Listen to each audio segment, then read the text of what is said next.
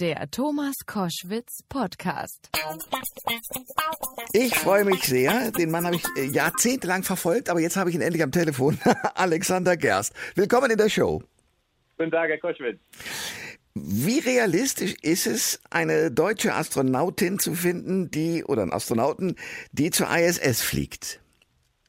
Ja, sehr realistisch, würde ich sagen. Bei der äh, letzten Auswahl hatten wir ja äh, viele tausende Bewerberinnen und Bewerber.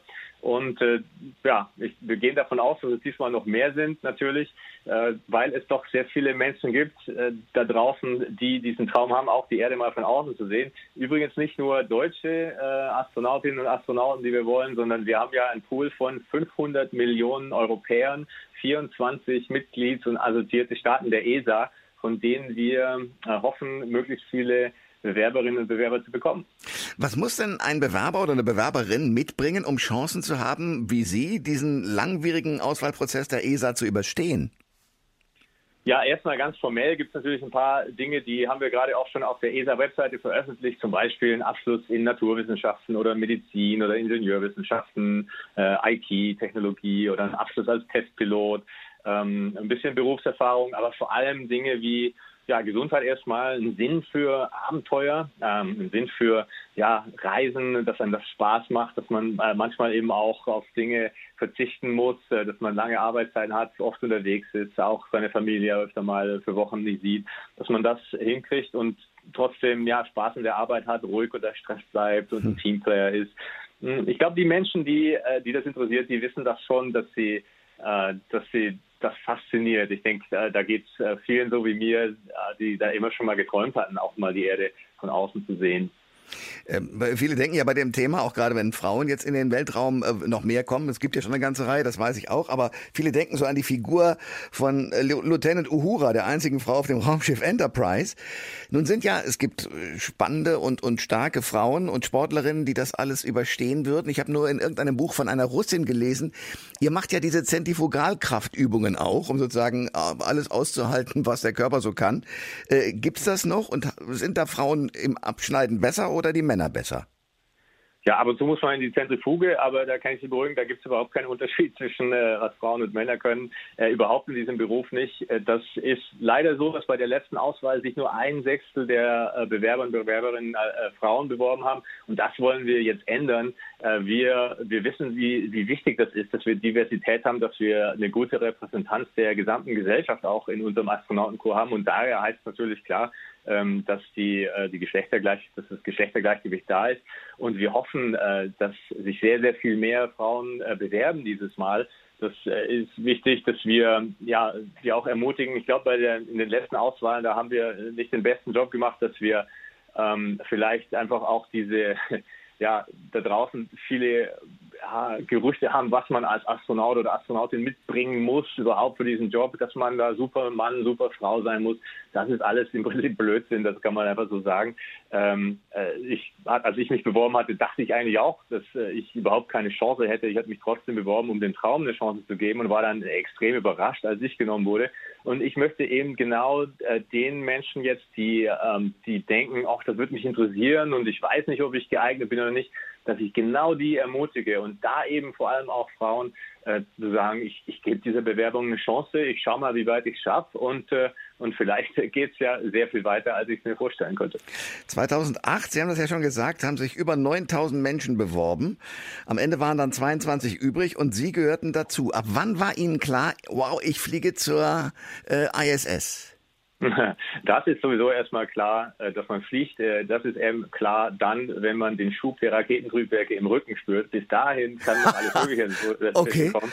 Wow. Aber auch bei der Auswahl. Also wir hatten natürlich sehr viele äh, Bewerberinnen und Bewerber und ähm, ja, am Anfang versucht man das so ein bisschen von sich wegzuschieben, das nicht so nah an sich ranzulassen. Ich habe mir gedacht, naja, ich werde es eh nicht und äh, ich fliege eh noch raus, aber ist auch nicht so schlimm, weil ich mache es ja für das Abenteuer.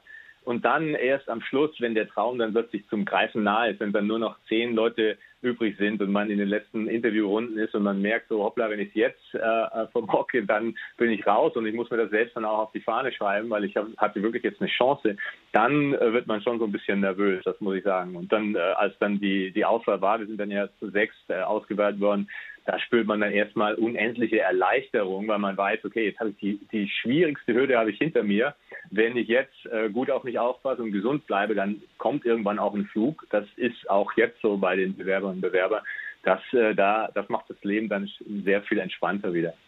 Durch die Live-Schalten in der Sendung mit der Maus sind Sie vor sechs Jahren ja auch zum Idol vieler Kinder geworden, als Astro Alex. Äh, was sagen Sie einem Zehnjährigen, der unbedingt, äh, oder einer Zehnjährigen, die oder der unbedingt Astronaut werden will? Ja, das ist eines meiner Lieblingsprojekte, eben weil wir da durch viele äh, Kinder äh, erreichen und eben auch von Anfang an den Mädels zeigen können, hier, äh, ihr, habt genau die gleichen Chancen, ihr könnt das genauso gut. Lasst euch von niemandem was anderes einreden. Lasst euch eure Träume nicht ausreden, auch nicht von Erwachsenen, die sagen, ja, komm, studier doch lieber was anderes, wo man äh, realistischere Chancen hat oder diese, jenes. Das ist so meine Hauptbotschaft ähm, an die jungen Menschen. Lasst euch nichts ausreden. Wenn ihr diesen Traum habt, dann äh, könnt ihr das erreichen. Das seht ihr schon an mir, weil äh, ich war auch so ein kleiner Bub wie ihr und habe davon geträumt, in den Weltraum zu fliegen und hab, musste gegen viele Widerstände kämpfen äh, und und habe es letztendlich geschafft. Und wenn ich das äh, schaffen kann, dann, äh, weil ich bin kein Supermann, sondern ein ganz normaler Mensch, äh, wenn ich das schaffen kann, dann könnt ihr das schon lange. Äh, Sie sind äh, Teil eines Dokumentarfilms, der jetzt gerade auf der Berlinale läuft, Wer wir waren. Und da sagen Sie, da sieht man Sie so scheinbar liegen. Im Weltraum geht das natürlich nicht, aber es sieht so aus, als würden Sie liegend aus dem Fenster gucken. Und Sie sagen, wir haben offenbar nichts Besseres zu tun, als unseren Planeten zu zerstören. Das sei doch absolut verrückt. Woran kann man das davon da oben Glauben erkennen? Das kann man also hauptsächlich daran erkennen, dass man sich auf eine andere Perspektive hebt, dass man als Mensch plötzlich von außen auf äh, den Planeten runterschaut und realisiert, was er eigentlich ist. Das vergisst man hier im Alltag äh, sehr. Da geht es jetzt nicht darum, dass ich da oben ähm, mehr sehen kann, ganz genau, was wir alles kaputt machen. Ich glaube, das ist uns allen hier unten auch schon klar.